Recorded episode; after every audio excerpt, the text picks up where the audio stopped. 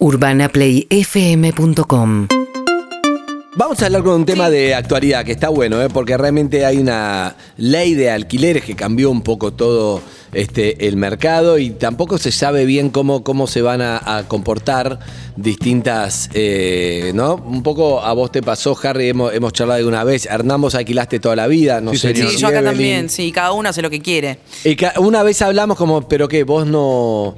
¿Te acordás que, qué es lo que habías contado? Hemos debatido mucho de esto. Lo que nosotros charlamos era que la, la reglamentación, la normativa en torno eh, a cómo se desarrolla un contrato de alquiler tiene mucho que ver con la buena onda o no que te toque tener con tus dueños, básicamente. Porque eh, hay gente que se atiene a la ley 100%, son muy pocos, y la gran mayoría, los contratos no están registrados, el pago está en negro, no se declara impuestos por eso. Y también a Eh, veces los requisitos que tenés como inquilinos. Sí, las indexaciones son cualquier cosa, los requisitos como- son cualquier cosa. A veces no, siempre, es una siempre locura. Empezás a caer como en empezar a transar, tenés que encontrar uno que es más bueno porque, bueno, vos no tenés de, de capital la garantía, entonces la tenés de provincia, entonces... bueno, Totalmente. No, y de familiar directo. Empezás a negociar un montón de Sí. cosas. Hernán dio garantía, ¿te pidió un amigo que des garantía una vez? No, nunca, nunca. Yo ¿Y he pedido mucho más de ¿A lo que quién? me han pedido. ¿A quién? A diferentes suegros. Ah, suegro. A diferentes suegros. Le No, pediste pero a Joan, a Joan en su a- momento, el a catalán. Joan por a Joan, y- No, pero él es le- difícil, ¿eh? Yo sí. en este momento tengo un solo amigo que puede dar garantía en capital. Bueno, yo es el hice único, es el seguro único de y es el, caución. es el que tengo. O sea, No, si la decido segunda de vender la caución, casa, cagué. esa es la segunda. Y eso es tremendo porque dos amigos tuyos tienen que poner su recibo de sueldo y confiar en que vos vas a ser pulcro y prolijo y vas a pagar todo, porque si no les embargan el sueldo a ¿Cuántas ellos. historias hay de garantía que era amigo y se pelearon porque Uf. terminaron mil? Uy, haber un montón. Hermanos, parientes, Sí, ¿usted padres, hijos. Eh, no, Ah, bien. yo soy propietaria. Pero toda la vida. pero bueno, bueno, ahora sos bueno, Antes que. pero Pero Antes antes que. alquilaste toda la vida, ¿o no? Vivía siempre con mi mamá y después ya me tenía un departamentito chiqui pequeñito. Bien. O sea, ¿nunca alquilaste, Lice? ¿Nunca? O sea, siempre. Sí, cuando alquilé fue por, eh, por alguna, siempre por amigos, como Ajá. tenía casa. Le decía, por ejemplo, cuando estaba en la radio, una amiga mía me tenía el departamento vacío, entonces se lo alquilé, pero con la, sin, sin ningún tipo de Nada, nada. amiga, Para amiga. estar más cerca, para vivir más cerca Yo la cuando, si yo no tengo trabajo, me voy a ir, ¿entendés? Como con Claro. venganza. Claro, me sí. voy a quedar acá. Estoy acá porque me queda la radio a tres cuadras. Por eso, bueno, ahí tenés, por ejemplo, eso es un contrato de alquiler en el que, que no está ni registrado en ningún lado, es entre pares que se supone que son amigos. y Los se contratos conocen. igual son súper importantes porque no es solamente por el tema de que pague, hay un montón de cosas además Sí. por las que el dueño termina siendo responsable ante la irresponsabilidad Para que las cosas queden claras. O el inquilino, Claro. Claro. Sí. Gervasio Muñoz es presidente de la Federación de Inquilinos Nacional, referente a inquilinos agrupados. Y bueno, hay una nueva noticia que el Consejo Federal de Colegios Inmobiliarios de Argentina, Sí. COFESI, propuso la creación de una tarjeta de alquilar para subsidiar a los inquilinos que se hayan endeudado en el pago de alquileres a raíz de la pandemia del Claro. coronavirus. Sí, sí. Eh, Gervasio, muy buenos días. Acá Andy, Colicia, Hernán, Evelyn, Harry, buenos días. ¿Qué tal? Buen día, ¿cómo andan? ¿Cómo andas? ¿Bien? Bien, bien, estaba escuchando una descripción perfecta de, de la vida de- del inquilino y la inquilina. La vida del inquilino es una vida que es muy despareja, imagino, porque depende mucho también de quién es el propietario, la relación que tenés, si te vuelven locos, si todo bien, si te bancan o no, ¿no? Es un poco así.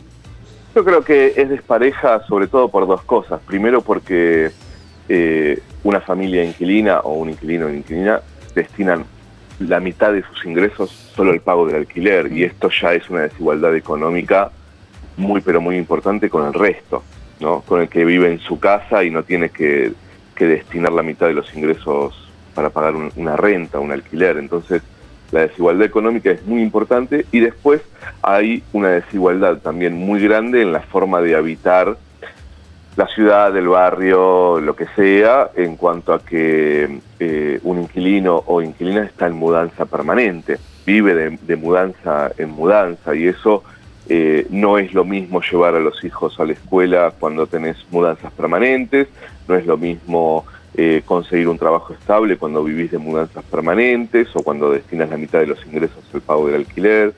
Eh, la vida entonces de aquel que no tiene un lugar donde vivir de forma permanente eh, es profundamente desigual y por eso en Europa los contratos de alquiler son mucho más extensos eh, que acá. Nosotros pudimos solo extenderlo un año más, o sea, pasarlo a tres años. Y, y- y por lo general las ciudades del mundo, los países del mundo tienen contratos más extensos. Sí, Ah, sí.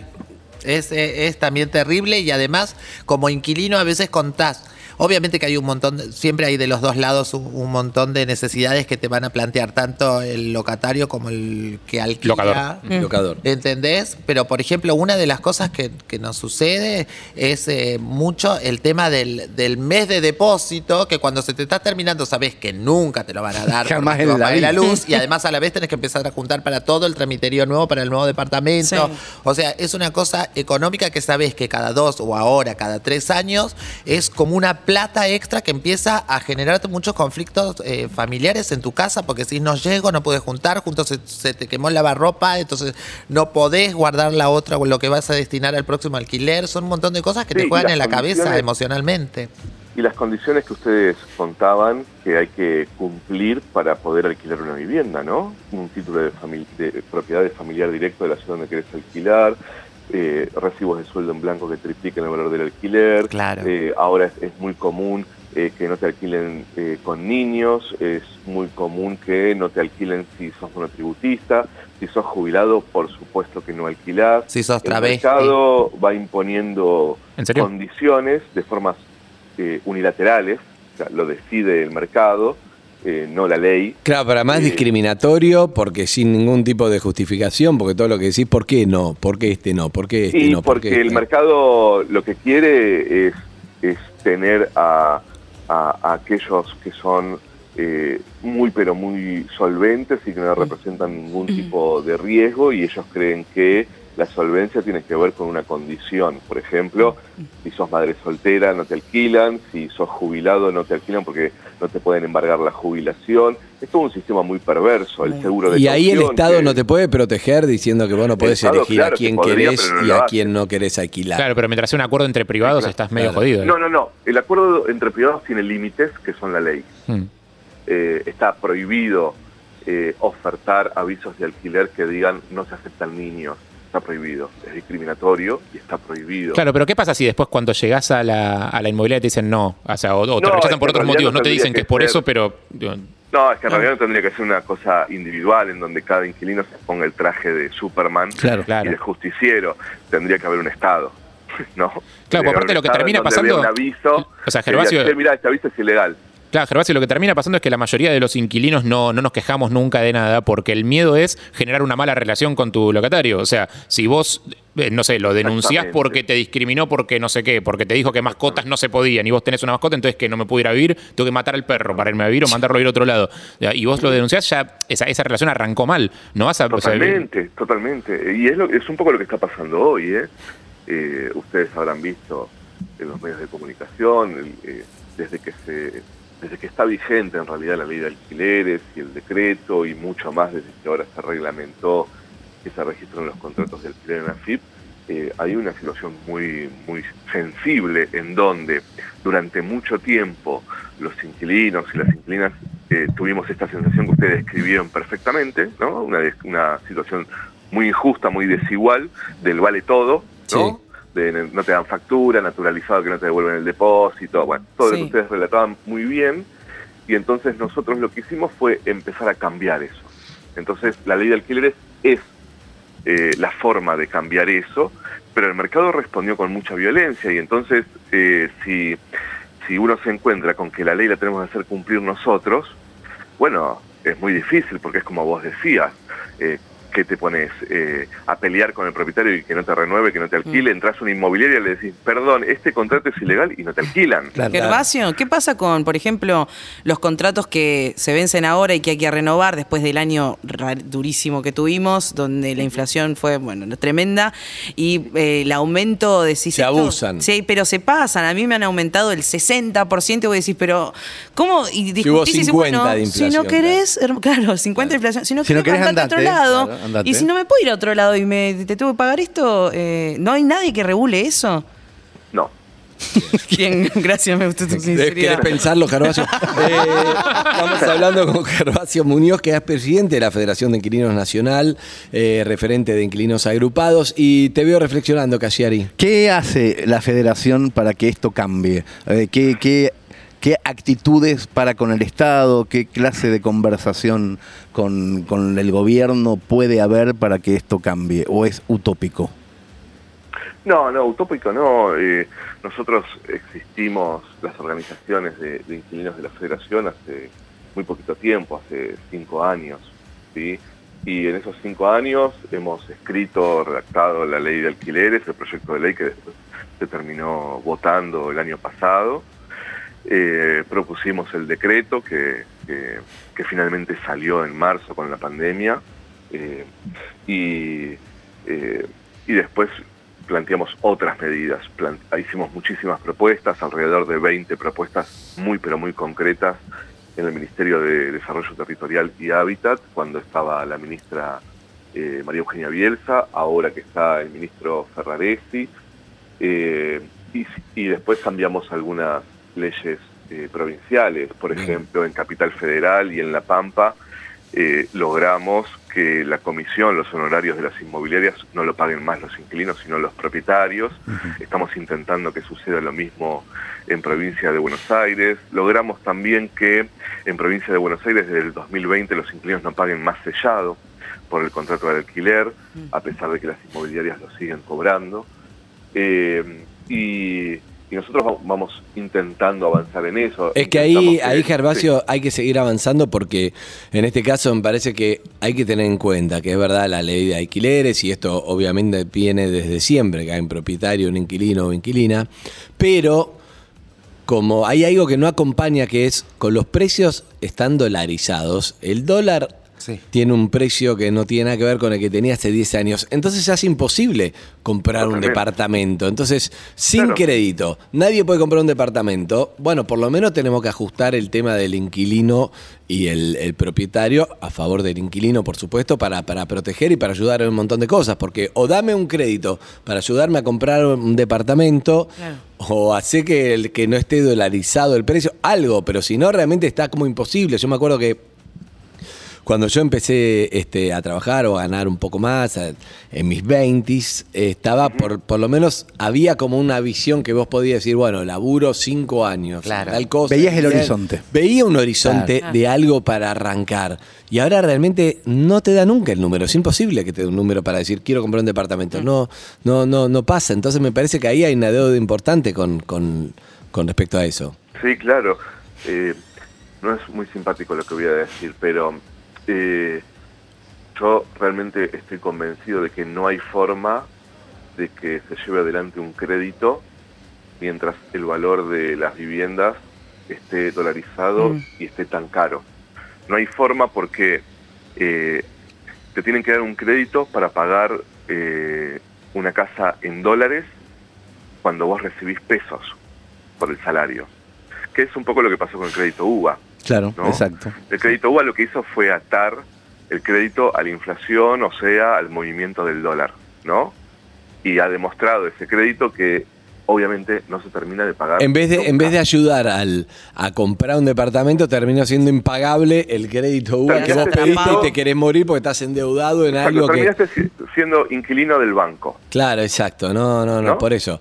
Pues, Eh, Entonces, lo que sí estoy de acuerdo, y es clave, en realidad es lo medular del problema de la vivienda en Argentina, y es que el suelo, la vivienda, está cotizada en dólares.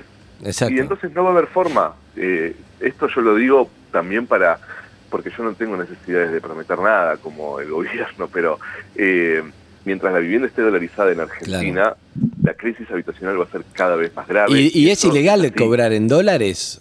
Porque ¿Cómo? este verano vimos todo... ¿Qué pasó? Es un mosquito. Ah, ok. En realidad... Eh, este eh, verano vimos un poco todo lo que pasaba en, la- en las quintas y los barrios cerrados y por, por pandemia, que era ¿cuánto Ridículo. vale? 6 mil dólares. Cada uno te pedía y una locura bueno, que ni siquiera sé si es presentamos legal. Un proyecto, presentamos un proyecto de ley eh, antes del verano eh, para prohibir que se firmen contratos en moneda extranjera. Se ve que no se aprobó. Ni se trató. Ni siquiera, Ni se claro.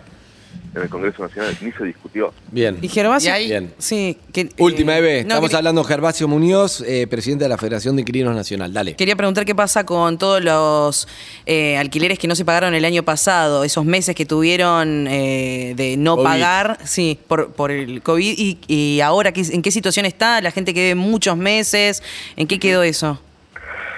Bueno, en términos económicos es así, la gente está profundamente endeudada con los alquileres y con muchas cosas más, pero el alquiler representa montos muy importantes.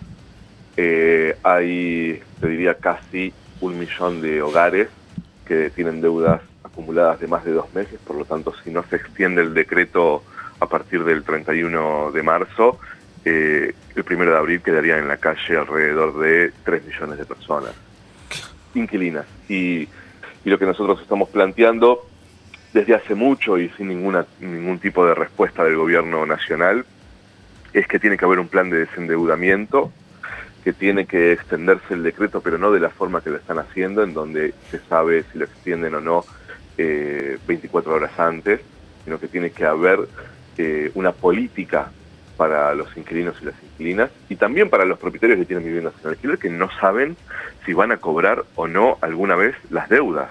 ¿no?